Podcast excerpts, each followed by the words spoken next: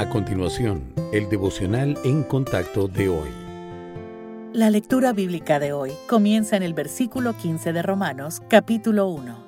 Así que, en cuanto a mí, pronto estoy a anunciaros el Evangelio también a vosotros que estáis en Roma, porque no me avergüenzo del Evangelio, porque es poder de Dios para la salvación a todo aquel que cree, al judío primeramente, y también al griego, porque en el Evangelio la justicia de Dios se revela por fe y para fe, como está escrito, mas el justo por la fe vivirá, porque la ira de Dios se revela desde el cielo contra toda impiedad e injusticia de los hombres que detienen con injusticia la verdad. Porque lo que de Dios se conoce le es manifiesto, pues Dios se lo manifestó, porque las cosas invisibles de Él, su eterno poder y deidad, se hacen claramente visibles desde la creación del mundo siendo entendidas por medio de las cosas hechas, de modo que no tienen excusa. Pues habiendo conocido a Dios, no le glorificaron como a Dios, ni le dieron gracias, sino que se envanecieron en sus razonamientos, y su necio corazón fue entenebrecido. Profesando ser sabios, se hicieron necios,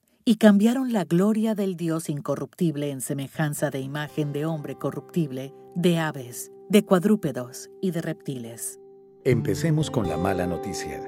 Todos nacimos físicamente vivos, pero muertos a los asuntos de Dios. Todos vinimos al mundo en una condición de pecado que nos separa del Señor.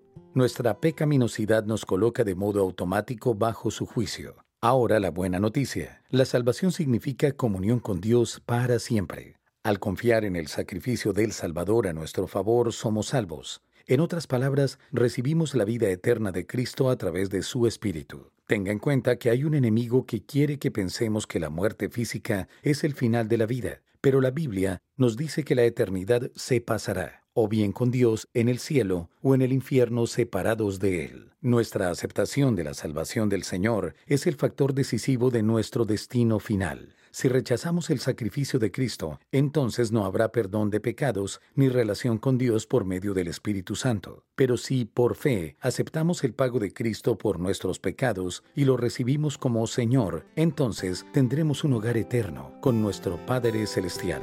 La elección es suya. ¿Cuál de las eternidades escogerá?